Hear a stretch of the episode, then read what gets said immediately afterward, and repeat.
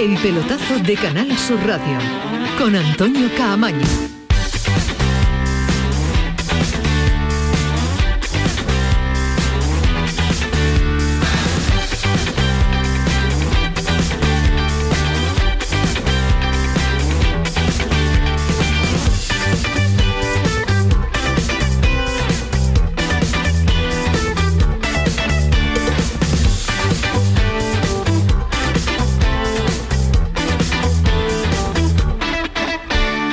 ¿Qué tal? Buenas noches. Sintonía de Canal Sur Radio, sintonía de deporte hasta las 12. El pelotazo, jornada de lunes, jornada de liga que acaba de poner el punto y final en primera y en segunda división y lunes que nos ha ido mal, mm, francamente mal. Derrotas de Almería y de Granada que encadenan ambos dos, que diría el otro, dos derrotas consecutivas. 0-1 se lleva los tres puntos Asuna de un estadio el almeriense donde ha intentado, lo ha intentado, ha apretado, pero a este equipo todavía le falta recorrido y le falta trabajo a Rubi con los suyos. Y ojo a la derrota mmm, dolorosísima de los de Caranca. 4-0 ante el Eibar.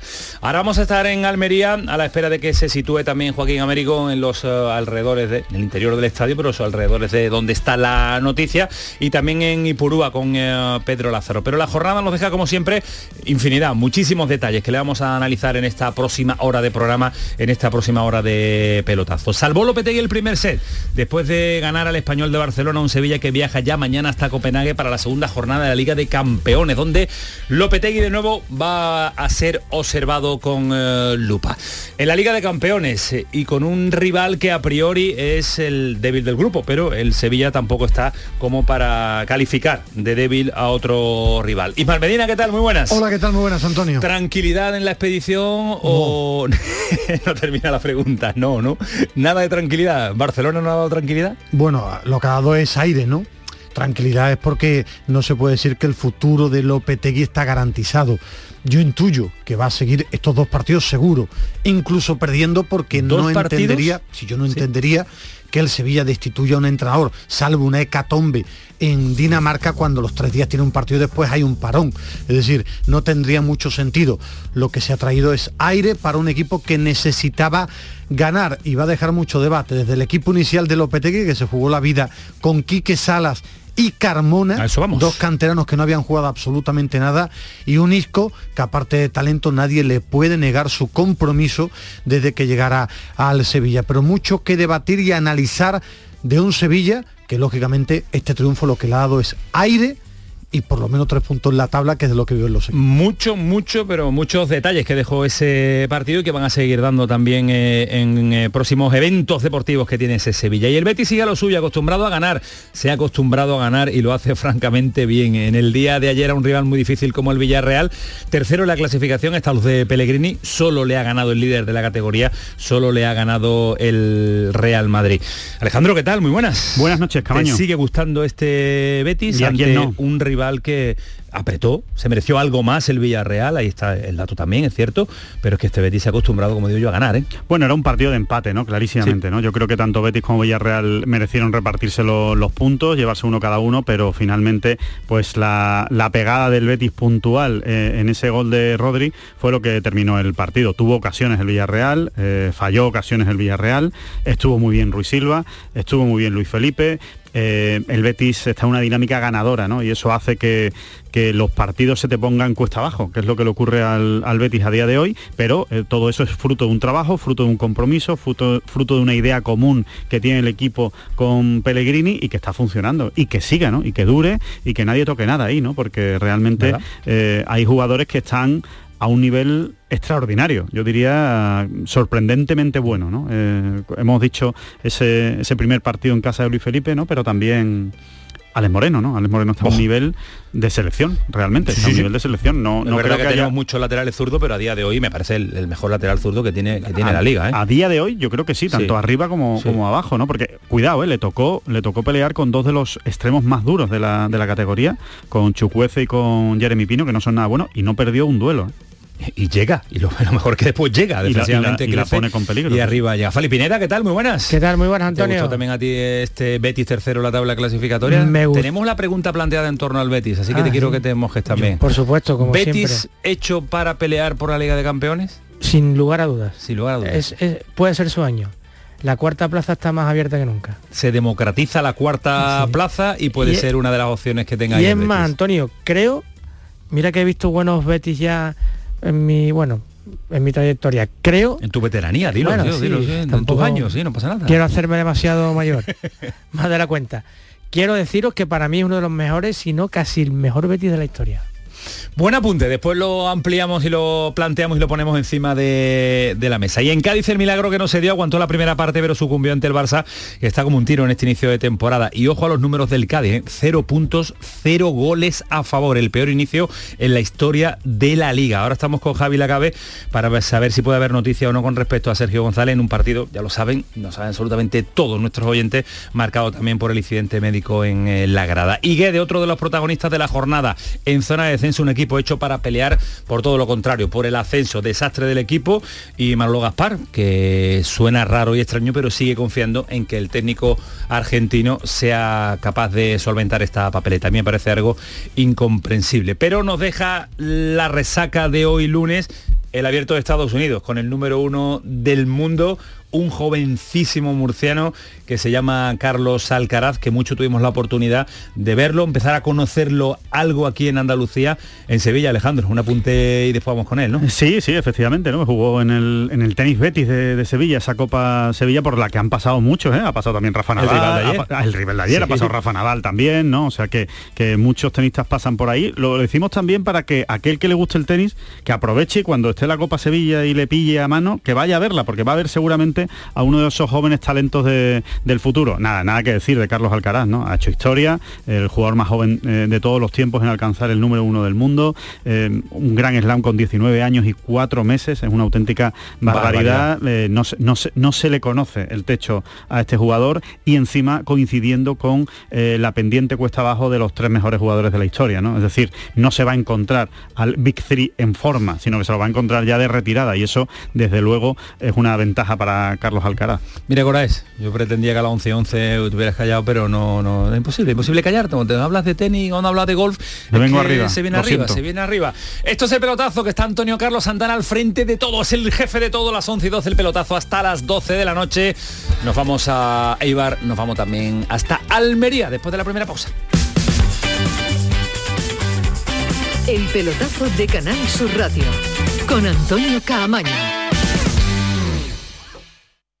Hola amigos, aquí seguimos contigo una temporada más en la noche de Canal Sur Radio con Rafa Cremades. Con las mejores sorpresas, música, diversión y todo, todo lo que ya sabes que tiene este gran club en el que hemos convertido nuestro programa de radio. La noche de Canal Sur Radio con Rafa Cremades. De lunes a jueves, pasada la medianoche. Canal Sur Radio, la radio de Andalucía. Comienza septiembre instalando paneles solares premium en tu tejado y protégete de la subida de luz. Ilumina tu hogar de noche con nuestras baterías y ahorra hasta el 90% en tu factura. Instalaciones garantizadas por 25 años. No esperes más. 955 44 11 11 o socialenergy.es y aprovecha las subvenciones disponibles. La revolución solar es Social Energy.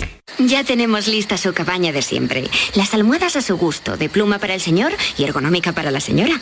Y nos hemos tomado la libertad de dejar fuera del minibar las botellitas de agua para que estén a temperatura ambiente, para cuidar la garganta de la señora. Sueldazo del fin de semana de la 11. Todos los sábados y domingos puedes ganar un premio de 5.000 euros al mes durante 20 años, más 300.000 al contado. Bien, acostúmbrate. A todos los que jugáis a la 11, bien jugado. Juega responsablemente y solo si eres mayor de edad.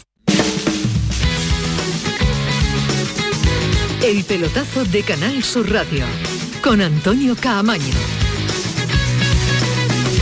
Y con Fali Pineda, Alejandro Rodríguez, con Ismael Medina, con toda la reacción de deportes eh, y con también todos nuestros oyentes en el 679 40 200 y con las redes sociales abiertas, que vamos a ir ahora a desarrollar esa cuestión, esa encuesta habitual durante los días de pelotazo, abierta hoy con la posibilidad de que el Betis sea uno de los aspirantes a esa cuarta plaza, tercera, quién sabe, después lo vamos a debatir, después lo vamos a comentar a, a este respecto. Nombre Propio del fin de semana, eh, Caritos Alcaraz, eh, al margen de lo que suponga para los especialistas en tenis, los que no controlamos tanto este deporte, da gusto verlo competir, da gusto ver a este chaval con esta cabeza mueblada. Parecía que mm, después de la retirada de Nadal, que ojalá sea dentro de unos años, no íbamos a tener ahí eh, un paréntesis tenístico, pero lo puede ocupar este chaval. Bueno, yo creo que no es normal que en España salgan dos tenistas, uno ya absolutamente consagrado e incluso antes de retirarse aparezca otro chico con unas condiciones brutales, que bata todo tipo de récords. Creo que es algo digno de, de analizar porque es que todavía no se ha retirado Nadal y ha salido otro jugador que tiene enamorado a todo el mundo y que gana, porque tú puedes enamorar, jugar muy bien, pero no ganar títulos. Esto al final eh, lo, que, lo importante es ganar, ganar y conseguir títulos. Lo de Alcaraz fue sencillamente extraordinario y para todo el que quiera ser deportista de élite, fútbol, baloncesto, tenis, creo que más que el talento, al talento hay que añadir una capacidad para saber jugar los momentos complicados. ¿Viste el partido, Fali? Sí, sí, Te sí, tuvo lo vi, pegado sí a la lo vi, pantalla hasta vi. la madrugada, claro. Eh, hombre, me parece alucinante que un chaval con 19 años gane un gran slam. Eh, no soy un especialista de tenis como nuestro querido Alejandro, pero si no está Djokovic, yo no es por ponerle un poco de sordera al gran triunfo de Alcaraz, pero sin Djokovic... Lo pones con asterisco, ¿no? Sí. A ver, yo, eh, yo creo que Alcaraz ya ha ganado a Djokovic, eh, concretamente en el Madrid Mutua de, tenis, eh, para ganar el título después además, ¿no? En ese, en ese Master 1000 de Carlos Alcaraz, pero evidentemente Djokovic ahora mismo es el mejor, ¿no? De los, de los tres grandes, ¿no? Es el que está a mejor nivel. Lo que pasa es que, bueno, ya sabemos todo lo que le ocurre con el tema del COVID y, la no vacunación y por eso no ha jugado este US Open, pero al margen de eso yo creo que la mejor noticia para mí respecto a Carlos Alcaraz es que tiene margen de mejora. Es que es un, es un, Claro. es un tenista, no, es que es un tenista con defectos. Porque con esa con Porque- esta edad tiene mucho que aprender No, todavía. y porque es que tiene lagunas en los partidos, tiene lagunas en los partidos en los que se va, es muy superior a veces a sus, a sus rivales y sin embargo se mete en pequeños líos en los partidos que hace que se, le, que se le compliquen, pero cuanto más se le complica, cuanto más difícil cuesta arriba se le pone el partido, es cuando vuelve a sacar esa capacidad de concentración, vuelve a poner los pies en la tierra y vuelve a sacar su mejor tenis, ¿no? Yo creo que esa es su mayor virtud. Eh, el día que corrija esas lagunas, eh, es que es un, es un tenista eh, superlativo. O sea, a mí me parece que ahora mismo, de la nueva generación del tenis, dejamos a Djokovic aparte, yo lo pongo a la altura, a día de hoy lo pongo a la altura de Jack Sinner, de Yannick Sinner, perdón, de Ya- de Yannick Sinner, el, el tenista italiano, que me parece extraordinario. Lo que ocurre es que tiene tres años más y no ha ganado. Claro. Yo- o sea, que, que una en- diferencia, ¿no? En el deporte creo que es muy importante un aspecto, que es ganar. Decir, después hay matices, pero con la edad que tiene este chico, ser número Ganar uno un gran mundo, slam, ¿no? Claro, ganar un super torneo, no un gran slam, un super torneo, hay que ser ¿Qué muy fuerte. slam? Claro, Claro. claro que digo, no, Por eso es un Le que nombre. digo, que digo que claro que tiene cosas que mejorar, pero ganar un torneo con como lo ha hecho Alcaraz es para los elegidos. Después, su cabeza, su tenis, mejorar, pero tiene un mérito brutal. Nueve años, estamos hablando de un Bueno, deportista claro, de élite con y- 19 y años con el aprovechando margen el de momento. mejora que tiene, claro. Yo también estoy aquí con Djokovic, pero vamos, si Djokovic no está, eh, hay que Estará ganar también. tiene que claro, ganar, claro. exactamente. Bueno, pues eh, nos dará que hablar y nos dará, imagino, para mucho, mucho, mucho esta nueva estrella del deporte nacional y deporte español. Vámonos hasta Ipurúa, Eibar. Allí está Pedro Lázaro que nos tiene que explicar qué le ha pasado al Granada, qué le ha pasado al conjunto de Caranca, que empezó como un tiro la competición y que lleva dos derrotas consecutivas. Pedro, ¿qué tal? Buenas noches. Hola, muy buenas noches. Pues que no ha comparecido. 4-0. No, no ha jugado en Ipurúa. No, pero es que además del 4-0 es la sensación. O sea, es un equipo que hoy no hay ni un solo jugador. una parada de André Ferreira en la primera parte, un tiro de Akeche. Solo del portero puedes destacar algo. No hay ni una sola jugada en todos los jugadores de campo que han intervenido en el partido que tú puedas decir han hecho algo bien. Absolutamente nada. Falta de intensidad, falta de ritmo. Falta de peligro arriba, falta de amenaza, desconexión en el centro del campo. Callejón, Jorge Molina, Uzuni, Puertas, absolutamente desaparecidos en combate. No han tenido ni una sola opción, tan solo un balón que cruzó en exceso a- en una media vuelta Jorge Molina. Pero es que no han tirado a puerta. O sea, el Granada no ha hecho un disparo a puerta en los 90 minutos. Perdieron frente a la Andorra después de las tres primeras victorias que la llevaron al liderato. Sí. Dijeron que fue un exceso de confianza y que habían aprendido la lección, pero de eso nada. Hoy no ha competido. La intensidad y el ritmo ha sido brutal en el Eibar y se ha llevado por delante a un Granada que tiene más calidad, pero que hoy ha sido un juguete roto en las manos de Leibar, que luego ha marcado unos golazos espectaculares, o sea, cuatro chicharros de, categoría, desde el de Mateus Pereira que abría el marcador, el de Tejero, el de Bautista que cerraba la cuenta, el de Stoikov, el gaditano en el interior del área, pero es que les han dado muchas facilidades, han tenido la misma intensidad de- del, del tío que va a por un vaso de agua en su casa, con la misma intensidad han jugado el partido y eso ahora mismo, en una división tan complicada como la división de plata, la segunda división, es que te barren, te llevan por delante como hoy el Eibar ha barrido al Granada. Pues tiene que ser eso, ¿no? Un problema de intensidad, porque hemos visto en las tres primeras jornadas a un Granada que, salía con, o, que demostraba esa calidad de plantilla, esa profundidad de banquillo y esa reacción también eh, que tenían lo- los jugadores de cuando, cuando la cosa se complicaba. Pero es que no se entiende cómo se le ha caído el equipo eh, a priori, ¿eh? Estamos hablando solo de cinco jornadas de la segunda división, pero de lo que nos ofreció el Granada a lo que nos está ofreciendo y contando tú ahora, es que va un abismo. No, no, es que no, es que son dos equipos completamente diferentes. Es que los tres partidos los sacaron con solvencia. Acordaros que no había encajado ni un solo gol.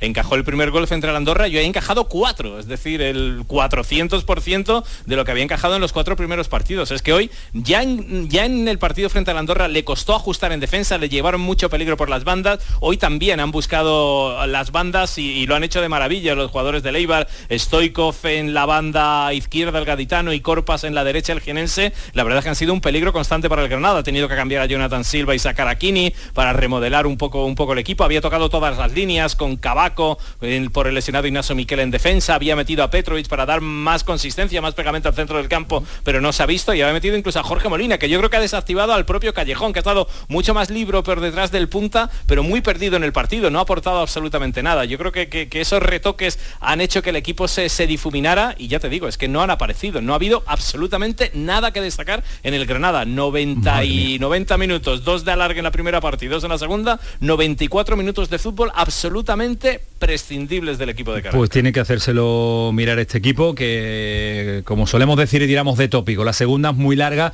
pero Ismael, eh, Bien- no se entiende. Sí, bueno, yo Bienvenido a la realidad de segunda, a la ¿no? segunda división. Es Claro. decir, eh, cuando alguno puede pensar, es que siempre tiran de tópicos. No, en primera división, Madrid, Barcelona, incluso Atlético, ganan muchos partidos, una superioridad tremenda. En segunda, no. Si el Granada empezó bien, ha fichado coherente, pero en la segunda división hay una igualdad tremenda y ya sé que escuchar a los entrenadores es muy aburrido. Y bueno, es que Las Palmas, la B, Eibar, Albacete, Levante, es que el Sporting empezó la liga como un tiro y el otro día pierde 0-2 con el Racing de Santander. Sí, es Eso cierto, en la segunda es cierto, división pero- no hay un equipo tan superior al resto. Pero eso que dice Pedro, falta de intensidad, no, eso no puede ser. Claro, eso claro, no puede ser. claro. Que no comparezca que, que que es la, muy que la un equipo, segunda ¿eh? sea muy igualada y muy dura. que Ipurúa es Ipurúa, como antes comentamos, pero falta de Es que a intensidad. lo mejor no eres tan superior al resto. Falta de intensidad, no. Puedes perder, pero las formas de perder es lo que realmente duele a muchos entrenadores y habrá que escuchar a Caranca. Gracias Pedro, un abrazo fuerte. A vosotros, Hasta un abrazo. cuídate mucho. Vámonos hasta Almería, que ha perdido también el conjunto almeriense, también segunda derrota consecutiva.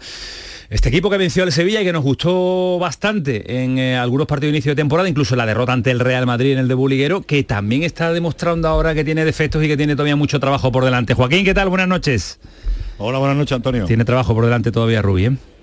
Sobre todo contra el equipo de su liga particular y yo creo que Osasuna es el líder de la liga particular de la permanencia en primera división. Hoy ha demostrado que es un equipo que tiene unos automatismos, unos mecanismos ya adquiridos de temporadas anteriores, con unos posicionamientos claros, una pérdida de posición imposible en ningún momento del partido, con una competencia y una competitividad increíble y eso es lo que ha hecho que supere hoy a la Almería en el Power Home Stadium.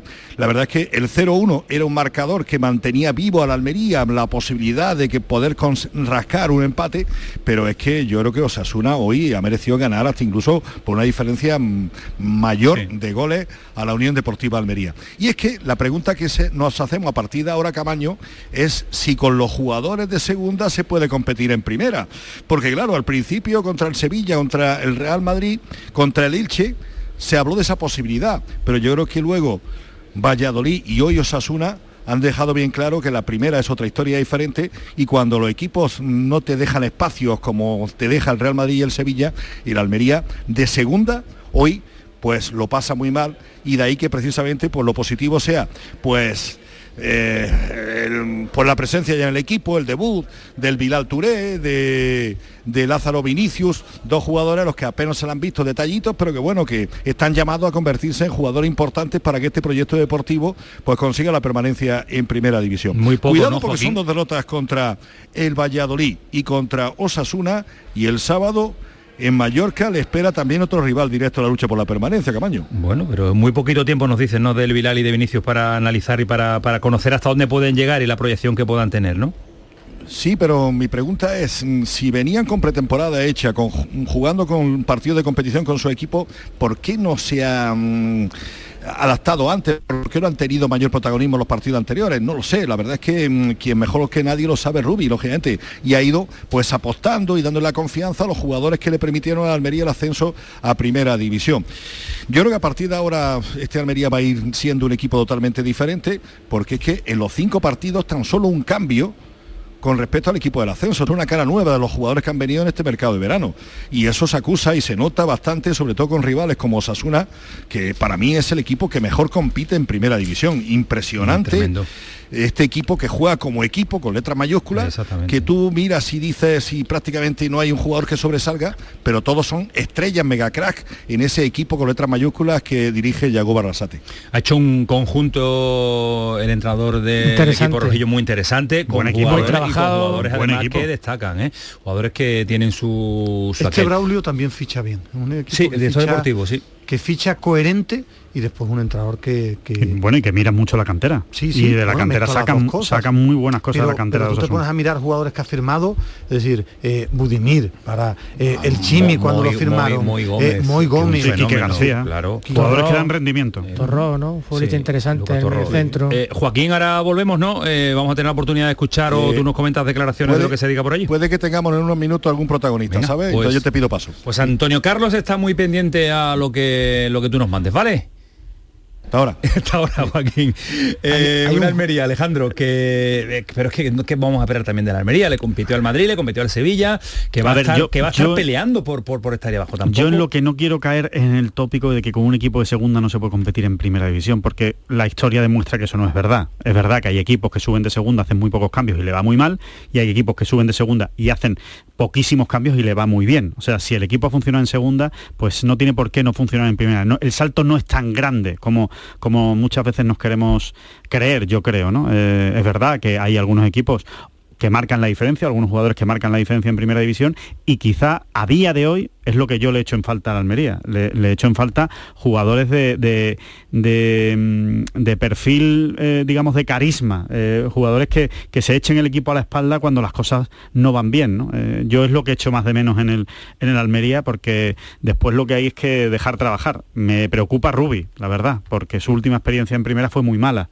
fue con el Betis y, y- y me imagino que también lo tendrá en la cabeza Rubi. Y además ese Betis empezó muy mal y no fue capaz nunca de enderezar la, la nave, ¿no? Así que yo creo que va a pasar lo que, lo que ha dicho muy bien Joaquín, y es que va a empezar a dar entrada a jugadores fichados, ¿no? A fichajes. Y si no, que se agarre Rubí, porque el presidente de Almería no, no, no, no se Pero anda bueno, con... pero no creo con- yo Bueno, no que se, las no se anda con Almería tonterías. ¿eh? también llegue. Un equipo, un equipo recién ascendido tampoco va a estar salvado en segunda, en, en diciembre. en segunda no le daban, ¿eh? No le daban, no le daban nada a los entrenadores por si no estaban en Yo ascenso. insisto que eh, a mí Rubí me parece que ha hecho un trabajo extraordinario en Almería y que la confianza también se gana no eh, en una temporada recién iniciada, sino que el trabajo que está haciendo y que viene desde atrás y que le han quitado a su máxima estrella, Sadí, que por cierto, Ismael, vaya, vaya la mala suerte que tiene muchas veces la Real Sociedad con los jugadores. Le pasó con Carlito, Con eh, Carlos con el Carlos Fernández. Fernández, le ha pasado ahora con Sadí, es que es tremendo, ¿eh? No, es decir,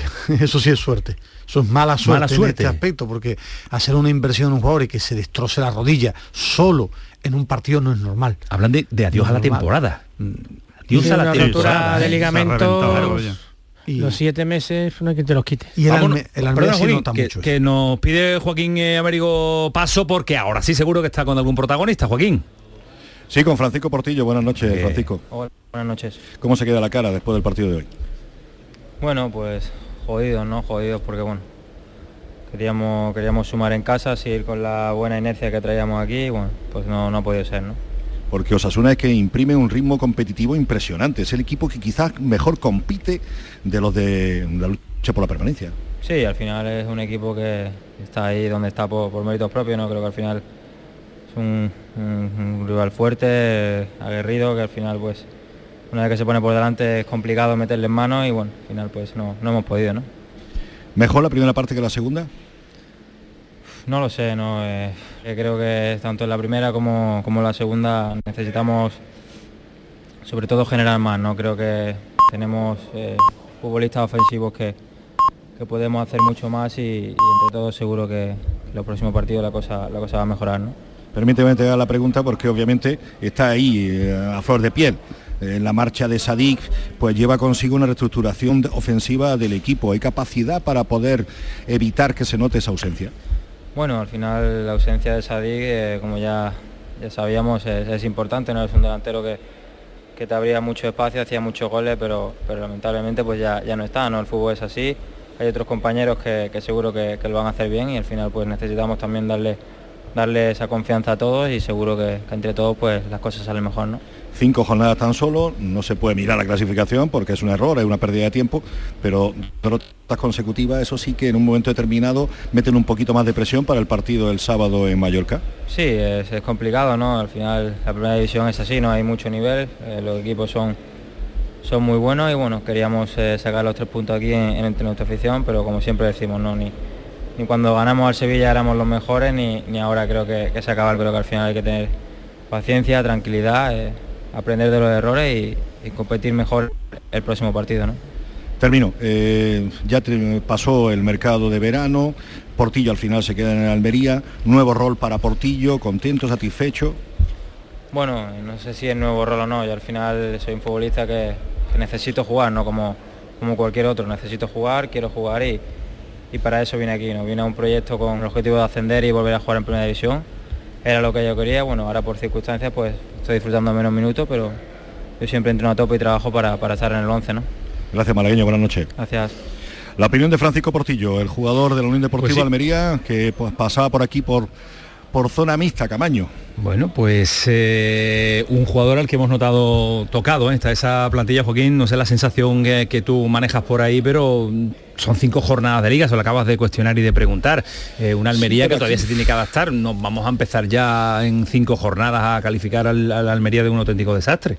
Sí, no, no, obviamente la palabra desastre está muy lejana, pero no se nos olvide que este equipo lleva eh, el nombre de la ciudad, pero por lo demás no hay nada más relacionado con lo que es el fútbol español, con el fútbol europeo y demás. Y la presión de segunda, pues en primera también está presente. Y, después de Mallorca llega un parón de dos semanas hasta el partido contra el Athletic Club de Bilbao. Eh, Yo no quiero adelantar acontecimientos, no que, obviamente, libre Dios de eso, pero por encima de todo, eh, yo no sé si la presión que recibe la plantilla, el cuadro técnico va relacionado con la calidad del vestuario. Y a mí me parece que la calidad del vestuario, espero equivocarme, pero no va en consonancia con lo que es un equipo que no se quiere que pase apuros, va a pasar apuros creo yo. Una cosa es no querer y otra cosa es la realidad, que yo creo que esta Almería va, va a sufrir. Eh, gracias Joaquín. ¿Quién ha estado al frente del sonido? Porque ha sonado de maravilla. Antonio Martín Salinas, siempre hombre, es sinónimo de calidad. Gracias, cuídate mucho. Un abrazo. Un abrazo muy fuerte. 11 y 33, dime Fali. No, yo con todo Quiero el apuntar una respeto al, al propietario de la Almería, me parece que la planificación que ha hecho el club para sentarse en primera hasta el momento es muy, muy deficiente. Yo no veo aquí futbolistas, he visto, he tenido la ocasión de contemplar estos jóvenes jugadores como el Viral Touré, Milanovic, que os salen bien. ¿Cómo has titulado en el país? Eh, bueno, sobre todo por Osasuna. Ten Sí, en cuenta que es el equipo que ahora mismo, bueno, se mete en Champions y que de la Almería solo ha destacado un inicio medio que, Sí, pero después 15 que minutitos. Lo ha bailado Osasuna. Pues sí. Yo esperaba más, esperaba más y quería apuntarlo. Bueno, pues eh, vamos a parar un instante y ahora nos vamos a meter análisis de la jornada de los partidos del fin de semana, pero antes le dejamos la pregunta que está el debate abierto. Después del gran inicio de temporada del Betis, ¿es el conjunto de Pellegrino un aspirante a luchar por la clasificación a la Liga de Campeones? Sí, claramente, sí, pero es difícil, es poco, probable, no imposible. ¿Qué votarías, Alejandro? Que por supuesto que sí. Sí, claramente, Ya- o sí es difícil. Ya el año pasado peleó por la Champions, este año que todavía está más asentado porque no Fali lo va a lo-. Fali Yo tengo claro. ¿Ismael? Sí. Sí, sí. Difícil, claro que es difícil. vale, Estaría vale, bueno que, que jugar la Champions fuera fácil. No se la van a regalar. Este año no se la van a regalar al Con. Villarreal a mí me ha gustado Villarreal Betis o Betis Villarreal por este orden y me está gustando mucho el Atleti de Bilbao. A mí eso es una. me está gustando muchísimo. También. Equipo que acabamos son de para ahora. ¿eh? Para No, no, sí, sí, que te iba- lo que iba a decir es que lo de Valverde es para ponerle un monumento. Valverde es tremendo. Súper entrenador. Superentrenador. No jugaba a nada el Atlético de Bilbao y ahora 11 y hasta divierte. 34 el pelotazo Canal Sur Radio hasta las 12 de la noche lo que nos queda por delante amárrense los cinturones que viene dale Antonio Carlos El pelotazo de Canal Sur Radio con Antonio Caamaño. Hola amigos, aquí seguimos contigo una temporada más en la noche de Canal Sur Radio con Rafa Cremades. Con las mejores sorpresas, música, diversión y todo, todo lo que ya sabes que tiene este gran club en el que hemos convertido nuestro programa de radio. La noche de Canal Sur Radio con Rafa Cremades. De lunes a jueves, pasada la medianoche. Canal Sur Radio, la radio de Andalucía. Canal Sur Sevilla. Tras dos años de espera, vuelve la Feria de la Algaba. Festejos taurinos, encierros, casetas, atracciones y conciertos que harán disfrutar a familiares y amigos en la Feria de la Algaba del 14 al 18 de septiembre. Sin ir más lejos, la Algaba. Recuerda, del 14 al 18 de septiembre, evento organizado por el Ayuntamiento de la Algaba. Ya nada te impide moverte con tu SAM. Del 1 de septiembre al 31 de diciembre de 2022, tu transporte público por mucho menos. En Tusam aplicamos un 30% de descuento sobre tarifa. Infórmate en tusam.es. Tu SAM, comprometidos con todos. Ayuntamiento de Sevilla. La educación es la mejor base para el progreso y los docentes andaluces el mejor motor para que cada estudiante pueda descubrir su vocación y desarrolle sus potencialidades. En este curso 2022-2023 impulsemos juntos el camino hacia el futuro de Andalucía. El mejor sitio para crecer. Junta de Andalucía. Aquadeus, ahora más cerca de ti, procedente del manantial Sierra Nevada, un agua excepcional en sabor, de mineralización débil que nace en tu región. Aquadeus Sierra Nevada es ideal para hidratar a toda la familia y no olvides tirar tu botella al contenedor amarillo. Aquadeus, fuente de vida, ahora también en Andalucía. Ahora es el momento de opositar.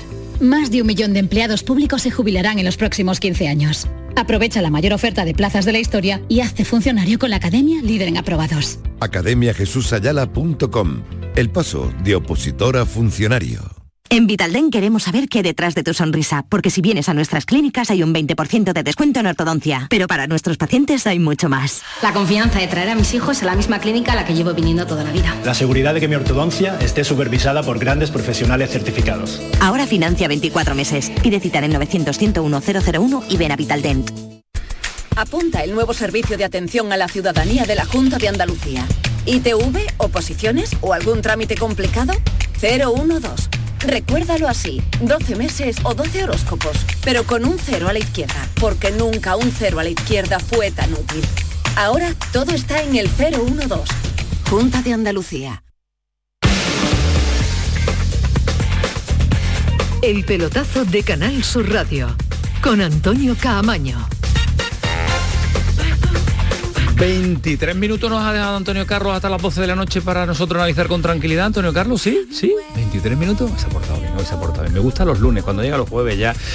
Cuando llega los jueves anda cansado. Os veo hoy, os veo hoy de jornada de lunes. Habéis trabajado mucho el fin de semana, ¿eh? Os veo yo... yo muy la pausado, que muy pausado, no, muy no. ordenado, muy tranquilo, muy... Con las ideas muy claras. Sí, sí, gusto realmente, llevaros hoy. De lo que ha pasado gusto llevaros. El, el fin de semana, ¿no? La verdad es que...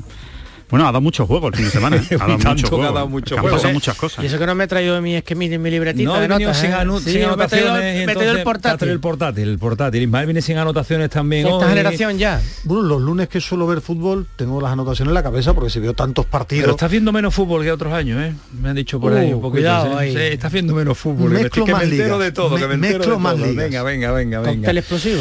Vámonos con el partido del Betis ayer. A mí me gusta mucho este Betis, que vamos a. Es que tampoco te estoy descubriendo nada nuevo. Eh, Sí es- hay una cosa nueva. ¿Cuál es? Defiende mejor que nunca. Bueno, la primera parte de ayer no te puedo comprar ese argumento. la primera parte fue. Globalmente, fue- ah, vale, vale, vale. globalmente es un equipo que defiende mucho mejor que antes. Yo, bueno, bueno. antes bueno. se protegía Tiene- solo con el balón y ahora ¿Es la, es la clave para ti la llegada de Luis Felipe a ese es una-? Porque Petzela no estuvo bien Eh, ayer. No, no estuvo bien, pero algo pasó en el descanso que en el segundo tiempo Claro. fue otro Petzela. Y después hay jugadores, no sé, lo hemos citado, lo de Alex Moreno, o sea, era un futbolista, era un lateral explosivo que llegaba y ahora es inabordable. O sea, ¿os acordáis de un futbolista que tenía el Barcelona que era el Chapi Ferrer? Por bueno, pues en una banda y, la otra Sergi muy parecido defensivamente. Cuando el intenta dar el regate se gira, se pone delante y es absolutamente Muchos de nuestros oyentes no conocerán a lo mejor al Chapi Ferrer, pero yo creo que ataca mejor a Alex Moreno que el Chapi Ferrer de esa época. Me refería a los sí? Sí, sí, yo ataco mejor que el Chapi Ferrer. Por eso te digo. Oye, pero es que hemos obviado también, Ismael, lo del portero del Betis. ¿eh? Bueno, el, está a un nivel. Son muchas cosas. Sí, eh, lo, que es es un muy buen equipo de fútbol. Yo creo que la diferencia en, el mundo irreal este de, de aficionados que cree la gente que es periodista el comunicador, que el comunicador tiene que analizar. El Betis no gana por suerte. El Betis gana porque compite muy bien, compite muy bien. Claro que los rivales van a tener un momento. Tú juegas con el Villarreal, claro que el Villarreal tiene que dominar, pero ¿por qué no marca? Porque Ruiz Silva hace parada extraordinaria, porque Luis Felipe mete una pierna y salva. El Betis es un equipo que ha crecido tanto que sabe esperar su momento, sabe que le va a llegar su momento y no dimite de los partidos. Para mí el gran mérito de Pellegrini es que el Betis sabe soportar los momentos en los que el rival es mejor, salvo que sea un super equipo como el Madrid ahora mismo, y que cuando tienes un momento da picotazo, da, da picotazos mortales y después la gran virtud del entrenador es que ha hecho mejores a todos. Borja Iglesias, Alex Moreno, William Carballo, Guido Rodri, es decir, la forma de competir y de jugar al fútbol de Pellegrini, la identidad que le ha dado, ha hecho mejor individualmente a todos los jugadores del Betis. Mm, hay un topicazo brutal eh, en el mundo de la comunicación y del periodismo que, dice, eh, lo habréis escuchado muchas veces, a mí me da hasta un poco de, vergüenza decirlo, pero ¿tú vas a decir un tópico? Sí, voy a decir un tópico muy grande, que, es, lo de que, pero es que estoy muy de acuerdo con ese tópico y por eso lo voy a decir. Eh, lo de que la suerte hay que buscarla. Y la suerte es para el que la trabaja. Un tópico muy grande. Es muy grande, muy grande. Pero es verdad que este Betis cree en esa suerte. Y por eso también le cae a favor la suerte, porque cree en esa suerte. Es verdad que ayer el partido era de empate en, un, reparto, si hubiera una justicia... Primera parte de Villarreal, mucho mejor el Betis en la segunda, es, es, de empate y, o, incluso de derrota, porque si la primera parte ya es para el Villarreal, ya va, en ya va a favor del partido del Villarreal, en fin, que salva los muebles, digamos, en, eh, cuando peor está y después sabe aprovechar la ocasión. El Betis tampoco dio un baño de fútbol ¿eh? al, Villarreal, ni lo dominó por momentos que el Villarreal no supiera por dónde salir. Alejandro. pero, pero el Villarreal, el, Villarreal, el Villarreal hizo más daño al Betis que el Betis al Villarreal. Lo que pasa que es verdad que el Betis supo aprovechar su oportunidad. Yo creo que al final, eh, eh, bueno, se ha hablado muchísimo de, la figura de Pellegrini, pero es que eh, es la clave, ¿no? tú ves ahora a Luis Enrique, yo veo a Luis Enrique, ¿no? Ya le he visto muchos minutos y tú ves que es un futbolista por hacer. Es un futbolista que le falta la confianza, que le falta la seguridad, que está un poco despistado, que está un poco despistado, que no sabe cuándo encarar, cuándo no encarar. no, puede tener a nadie mejor para aprender, para, para enseñarle. A eso es lo que voy. Es que tú ves a Luis Enrique a día de hoy y dices, yo lo quiero ver dentro de dos meses después está dos meses con Pellegrini, a ver cómo está este futbolista dentro de dos meses. Y yo creo que ninguno aquí dudamos que va a ser mejor futbolista. No sabemos cuál va a ser su techo y hasta dónde va a llegar, pero va a ser mejor futbolista. Y eso es gracias yo a Yo en cambio, por ejemplo, no le veo crecimiento a Sabalí, por ejemplo, y vosotros me decís que sí, que va creciendo. Yo a Sabalí lo veo igual que cuando llegó. Es verdad que ha tenido problemas con las lesiones, que no ha tenido regularidad, pero a mí la banda derecha del Betis ayer en la primera parte me pareció un coladero. Yo creo que Sabalí ayer, Antonio, hace un partido aceptable, ¿eh? A mí, es que me gusta. a mí, o sea, no, estoy hablando ya de que tenga que crecer como futbolista, es que creo que es un muy buen lateral. Lo que pasa que es verdad que tiene, ha tenido algunos despistes en algunos partidos que se le no notan es Emerson, no es Emerson yo, Royal, que me parece muy buen lateral, Cuidado con Emerson pero no es un desastre. ¿eh? A mí Emerson, el del Tottenham, que estuvo en el Betis, a mí me parece un lateral muy bueno. Eh, Sabalí, es un cumplidor, es un jugador físicamente bueno, lo que no es un jugador que marca en ese sitio me da, me da, otra sensación el equipo cuando está jugando Aitor ahí de lateral derecho, no siendo su posición natural. ¿eh? Yo creo que Pellegrini confía en Sabalí porque además sí, pero creo que la primera, el titular es Sabalí y creo que eh, le da al equipo cosas que el equipo también necesita, como son anticipación, un futbolista que anticipa bien, que roba, el contra, precisamente contra el Villarreal, hace dos o tres robos de balón que son importantísimos, que, provocan ocasiones del Betis. Claro, no llega y la pone bien, no va al espacio como Alex Moreno, pero a mí me parece un jugador de los que eh, en una orquesta no todos tienen que ser máximas estrellas, entonces este futbolista creo que completa a un gran Betis. Y después hay otra cosa, ¿no? Nadie, nadie se acuerda de que no está Fekir, ¿eh? Y Juanmi. No está Juanmi. No, pero sobre todo Fekir. Creo, que, creo que la diferencia entre Juanmi pero, y Fekir pero Alejandro, es evidente. Juan, Juanmi tiene una virtud el año pasado, que es que te marca goles que abren los partidos, que tú decías. No, el año te pasado y este, por Ismael, delante, y este también, que empezó es así. que No, él- que sí, que sí, claro, que es, es casi, evidente es- que es los casi dos, mágico. las es, dos ausencias. es casi mágico porque no está Juanmi, sale Luis Enrique por él y, y pone y pone el gol. Y lo mete Rodri, que es el otro futbolista quizás destinado también ahí después de un partido que no convenció mucho en Europa a quitarlo, lo mantiene y o sea, toca la teclita y le sale todo. Vamos al lío de la Liga de Campeones. Se, mm, decía yo al principio, democratiza la cuarta plaza, se abre un poco más. Es verdad que a, a día de hoy lo que podemos Al analizar estar- cinco al estar jornadas. el ¿no? Sevilla caído, claro, Claro, que era el que lo había ocupado, que lo había de, forma de forma solvente permanente, las últimas claro. tres temporadas, pues Betis, Real Sociedad, Leti mí, de es Bilbao, decir, Villarreal. Es que estamos en septiembre. Claro, Por lo que yo he es que visto, podemos analizar, Madrid, Barcelona y Atlético van a estar arriba seguro. Los ¿Es inalcanzable primeros. el Atlético tan irregular? ¿Es Pa- inalcanzable? Para mí sí. Y después, la plantilla que más me gusta es la del Villarreal. Me parece la más completa. Además juega la Conference que se va a desgastar menos. Y creo que tiene una Pero gran plantilla. La que, la que más te gusta para esa cuarta plaza. Claro, estoy hablando de cuarta. No, que No, sin, es sin Barça, el Madrid. ¿no? Vale, tirando que No, no, para no, mí que hay tres. Pensaba que decías de No, la Liga. No, di- digo, hay tres inalcanzables para mí, que son Barça, Madrid y Atlético. Villarreal. Y después me gusta Villarreal. Creo que el Betis se acerca bastante, porque compite muy bien y porque está.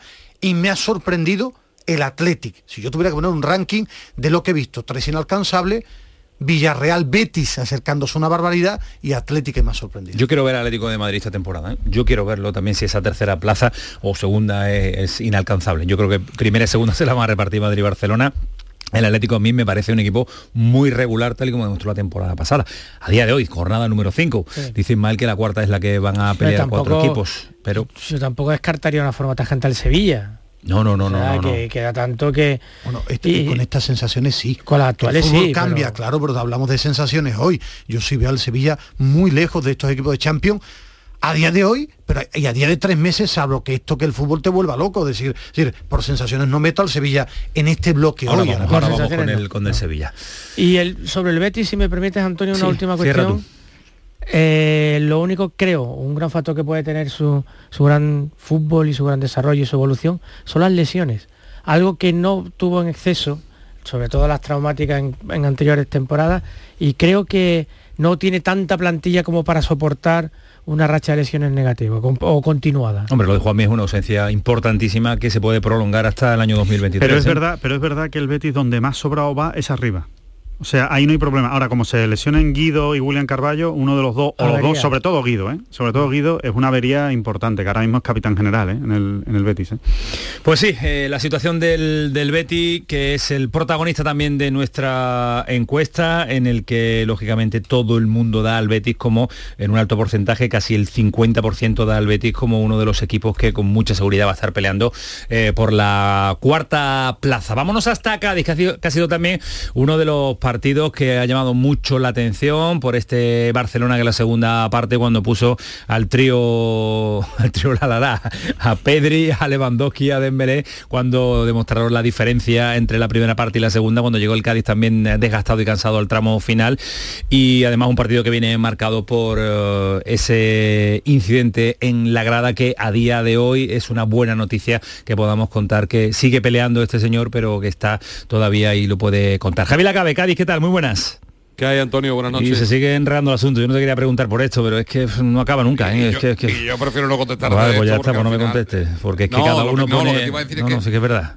Es que lo que lo que yo no acabo de ver normal eh, es verdad que ahora en las redes sociales cada uno puede dar su opinión y es absolutamente libre, pero que al final lo que haya cuando tenemos que estar celebrando que una Claro. persona ha salvado su vida después de media hora mm, de varias personas, sean profesionales, sean eh, entre comillas, que estuvieran trabajando en ese momento, no estuvieran trabajando, que algunos tengan más afán de protagonismo que otros, pero que al final se convierta esto en un enfrentamiento entre unos y otros. yo Muy verdad, triste, Javi, muy triste. Es que yo ya, me- es que Y pocas yo- cosas y- me quedaban por ver ya en esto del mundo del fútbol o del fútbol o de, la, o de la sociedad actual en general, pero, pero ¿qué, qué más da que le salvaste la vida tú, Claro. le salvó la vida al otro, Correcto. uno lo hizo mejor, otro fue más ético, otro fue menos ético. El hombre de momento está salvo, gracias a Dios, no sigue vivo. Correcto. Pues ya está. El que- ¿Qué el- más da? Uno llegó antes, el otro llegó después, no había esto, no había lo otro, ¿qué más da? ¿Qué más da? Lo que sí hay que aprender de, de las circunstancias e intentar que pues eh, todo se pueda Dicho llevar. esto, perdón Antonio, con todo el respeto para todos los profesionales de la medicina, que cada uno tendrá sus opiniones y sus razones y sus argumentos, ¿eh? con todo el respeto. que pero no lo me dice- tomen a mí como que voy contra nadie. Javi, pero lo dices en privado. Lo dices en privado. Si quieres, te quedas que- con ese chaval y le dices, oye, mira, la próxima vez esto hay que hacerlo de esta manera, de esta manera. Pero en público, abrir un debate tal, cuando las cosas han salido bien y cuando eh, han salvado En fin. la vida de un hombre, pues la verdad que es un poco No triste. lo prolongamos nosotros, vamos a continuarlo. En cuanto al ah, partido, Javi, en cuanto al fútbol, vaya la circunstancia que se va a vivir en Valladolid, ¿no? Porque es que eh, hablar de la sexta jornada de decisivos para el Cádiz, pero es que los números te dicen el peor inicio de la liga de un equipo. Cero puntos, cero goles a favor. Lo más dramático y preocupante es el poco bagaje ofensivo de este Cádiz. Bueno, poco bagaje ofensivo, Ninguno. por supuesto. Ninguno. El escaso bagaje defensivo también, cuando recibió casi tres goles por partido, 14 en cinco encuentros. Eso es lo que yo creo que sí preocupa de verdad ahora mismo al aficionado cadista y eso es lo que le trae con la cabeza loca, porque eh, imagínate. Normalmente somos los periodistas o, son los aficionados los que eh, a la sexta jornada nos, nos atrevemos a calificar un partido de final. Pero cuando el propio entrenador te dice abiertamente en una rueda de prensa, faltando 33 partidos, 99 puntos para terminar la liga, que este partido es una final, cuando te lo dice el propio entrenador, dice, bueno, pues ya me ha dado titular para toda la semana. Que claro, eh, estamos Sí, que, calificando no, que no lo, que no lo ponemos nosotros, sino que lo está poniendo Claro, el entrenador. no, claro. es, no es una exageración periodística, porque si seguro que lo- si lo soltamos nosotros, ya sea en la radio, en la tele o en un titular de, de prensa, Ya somos nosotros. eh, alguien sale diciendo, ay, por favor, ya están los periodistas que se han vuelto locos llamando final a un partido en la sexta jornada. Pues fíjate que lo ha dicho. Te lo pregunto directamente, se la juega, ¿no? Yo creo que te lo comentaba Sí, el ayer, otro día, ayer lo hablamos, eh, ayer lo mitad, hablamos, mitad sí. opinión. Yo, mira, te voy a decir lo mismo que hemos comentado hoy y la opinión mayoritaria, había cinco personas allí, las cinco hemos pensado lo mismo, que Vizcaíno normalmente suele tener mucha paciencia con los entrenadores. Si fuera otro tipo de presidente con Lo menos tuvo con paciencia, Cervera. la tuvo con Cervera, la tuvo con Claudio anteriormente, es decir, los dos que ha cesado al- en el Cádiz, meses después reconoció que igual lo tenía que haber hecho antes. Yo creo que eh, en este caso va, va a hacer lo mismo, que va a darle más tiempo de, de- hombre, a ver, salvo que sea un 5-0 en Valladolid, que el Cádiz sea un absoluto desastre. Yo creo que incluso con derrota honrosa, Sergio se sienta en el banquillo contra el Villarreal dos semanas más tarde en el Nuevo Mirandilla. Ojalá, pues yo creo que es capaz de sacar. Es una opinión, ¿eh? No he hablado con Vizcaíno hace 10 días, creo, todavía. Pero además que toca hablar pronto con él porque lo tenemos que invitar a la presentación de nuestra gala de, de, de Canal Sur Radio y Televisión del comienzo de temporada. Tengo pendiente invitarlo a una tertulia también, o sea que toca hablar con Bueno, él pues pronto. llámalo, creo que- llámalo, llámalo y pregúntale, a ver. Pero vamos, no me lo va a contar tampoco, ¿eh? Así lo voy a echar. Ya, ya que me, ya que me invita a esto, te cuento a ti la primicia. Así lo, lo voy a echar el, jueves, el viernes. No, yo lo intento, yo lo intento. Que ojalá- Mandado por ti, Antonio, mandado Que por ti. ojalá que nos mándalo, mándalo, que, que nos quiere mucho, que nos quiere mucho. Gracias, Javi. Te queremos también nosotros a ti. Cuídate. Buenas noches, recíproco. Buenas noches. Hasta luego. Raro lo del Cádiz, Antonio. Muy raro, muy raro, muy raro.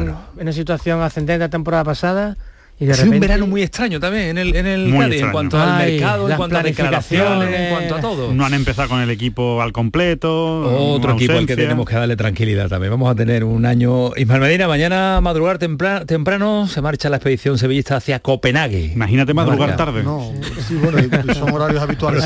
Pero, a ver, no, no, pero es que hay, hay- no, no, no, no, no, hablamos no, de no los no no, no.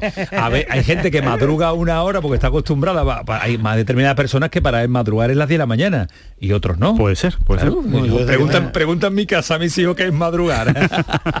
11 de la mañana.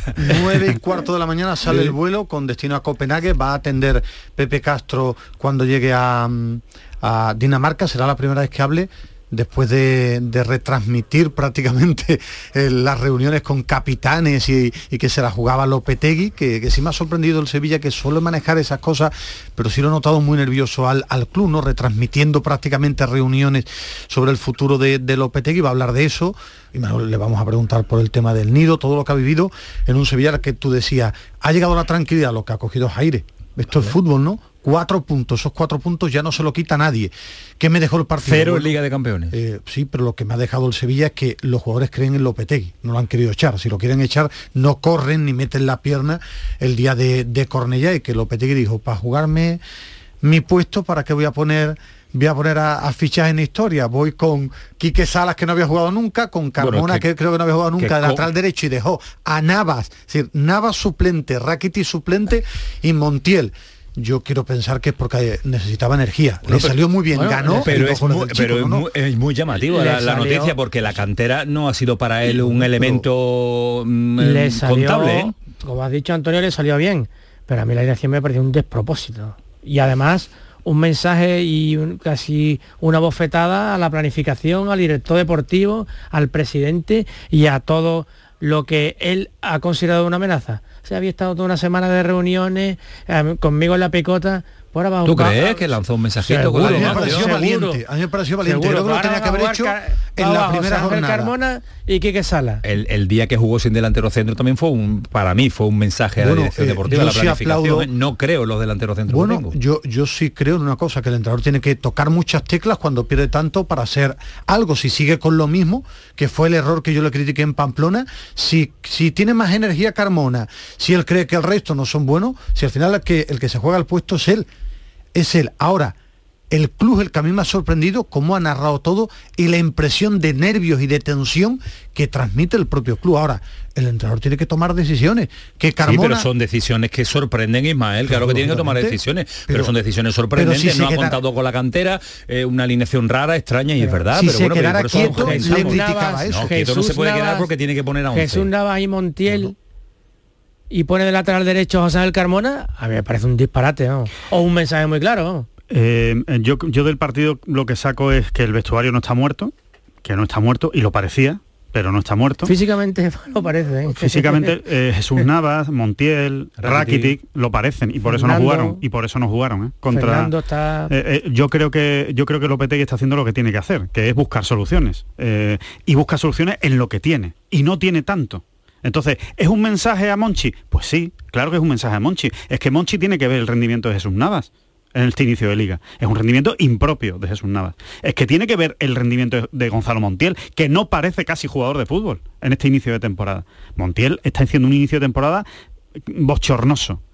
Entonces al final el entrenador de lo que tiene dice, oye, pues voy a seguir buscando una solución. Alguien que me, que, que me, que me saque las castañas del fuego, como, suele, como se suele decir, ¿no? Y la verdad es que Carmona, en este sentido, yo creo que el rendimiento que dio el chaval me parece ¿Qué más le extraordinario. y igual que se le critica y se le ha criticado a Lopetegui porque no ha mirado la plantilla, a la, a la cantera, tampoco ahora se le va a criticar porque la pone. es que entonces ya nos volvemos Por, locos. por eso no lo he criticado, me pareció No, no, un acierto. pues yo lo sí lo critico haciendo. porque si no. son, te está dando resultados ahora te podían haber dado resultados cuando lo has necesitado Bueno, ya, también. claro. Y has cambiado de ubicación a jugadores que no suelen Bueno, Jesús Navas no le ha ido mal, ¿no? Con es Jesús que- Navas no le ha ido mal. es que quedó cuarto hasta el año pasado. Carlos y con Cundé no le iba mal, ¿no? Claro, Bueno, y, quedó cuarto. Es que ha hecho no, que- pero, pero Carmona y Quique son buenos ahora, en este No, momento no, que los ha no, puesto no, ahora, no. seguirán siendo No buenos. estamos desde diciendo que sea bueno. Yo necesarios. estoy con, con la teoría de Alejandro de que yo critico Pues yo no. muchas cosas a Lopetegui. Ahora, si vas perdiendo tanto y el resto juegan horrible, pues tengo que hacer cambios, si no entonces para qué está el entrenador. Mañana es el viaje, mañana nos centraremos mucho también en el Sevilla porque tenemos la previa del partido del próximo miércoles en ese encuentro en Dinamarca ante el Copenhague. Vámonos hasta Málaga porque Guede también, otro entrenador, vaya, vaya, vaya rachita que llevamos en Andalucía con los entrenadores, porque no se salva nada más que Pellegrini Lo- y Caranca, sobrado, y y sobrado. Sobrado, ganan, y los que ganan los que. Bueno, pero es que lo del Málaga es eh, también en zona de descenso un equipo que está hecho para eh, pelear por el ascenso. Eh, César Suárez, Málaga, ¿qué tal? Buenas noches. ¿Qué tal? Muy buenas. Y me decías esta tarde cuando hablábamos que no, que no pasa nada, que Manolo Gaspar eh, eh, lo considera un fenómeno a, a- a Guede. Bueno, eh, desde luego a nivel personal seguro, a nivel profesional a lo mejor ya le están entrando alguna duda que otra, pero, pero la decisión, por ejemplo, de poder destituirlo en el caso de que el Málaga perdiera el próximo lunes frente al Tenerife sería admitir que ha vuelto a fracasar otra vez, como ya lo hizo con José Alberto López o con Nacho González la pasada temporada. Y esto son palabras mayores porque además hay que recordar que el director deportivo acaba contrato esta, esta campaña. No tiene un ultimátum Guede eh, para este partido ante el Tenerife, pero, pero si pierde otra vez y ya sería el quinto partido de seis y además la imagen sigue sin mejorar, eh, yo creo que la sentencia sobre Guede, la guillotina, ya estaría más que, más que activada, porque el Málaga no produce nada en ataque y en defensa ha mejorado algo la entrada de Ndiaye. Sí, eh, pe- pero, César, ¿cuánto más va a aguantar el Málaga? Yo es que de verdad no lo entiendo la continuidad de Pablo Guede, de verdad. ¿eh? Parece que es una obsesión personal con Pablo Guede. No tengo nada ni contra Pablo Guede ni contra Manolo Gaspar, pero es que me, me parece un despropósito constante. Es que el Málaga, por lo que hemos visto y los partidos que hemos visto de inicio de temporada y el final de la otra, no juega absolutamente a nada. ¿No? A nada. Es decir, eh, el otro día, por ejemplo, tenía la pelota, pero no sabían combinar. Vamos, de hecho, ni Franson ni Rubén Castro recibieron un balón en condiciones y por tanto no pudieron rematar. Es que tú miras la alineación de- del otro día con muchos jugadores ofensivos, Aleix Febas, Fran Villalba, eh, los citados Sol y Rubén Castro, Alex Gallar, y tú dices, oh, qué equipazo tiene en segunda división el Málaga. Pero no juegan a nada, es decir, cada uno va a su bola, sin ningún sistema, como cuando se ponen a jugar en el recreo los niños, ¿no? Pues algo así. Y lo peor es que en defensa, bueno, ni en pretemporada ni en la liga ha podido mantener la portería a cero y este es el gran hándicap que está teniendo el Málaga, incluso más que el propio Ni- sistema ofensivo. Ni en defensa, ni en ataque, Nada. ni generando fútbol absolutamente plano este Málaga de Guede. Nos contarás cosas y detalles. Eh, gracias, César. Venga, un A ver abrazo, por dónde va este Málaga, que es preocupante, eh, muy preocupante. Sí, sí, es muy preocupante y, y que se pongan las pilas cuanto antes, ¿no? Muy, muy corto, había hablado Muy corto. Que, que mañana nos ¿Qué jugamos los cuartos de final de Sí, baloncesto. con el un Cariolo, bi- un una España un que me hace una ilusión tremenda. Un bicharraco, ¿eh? Gracias, Mael. Gracias. Fali. Marcanen, el bicharraco. Marcano. Eh, el 12 de la noche fue el pelotazo, Canal Sur Radio. Adiós.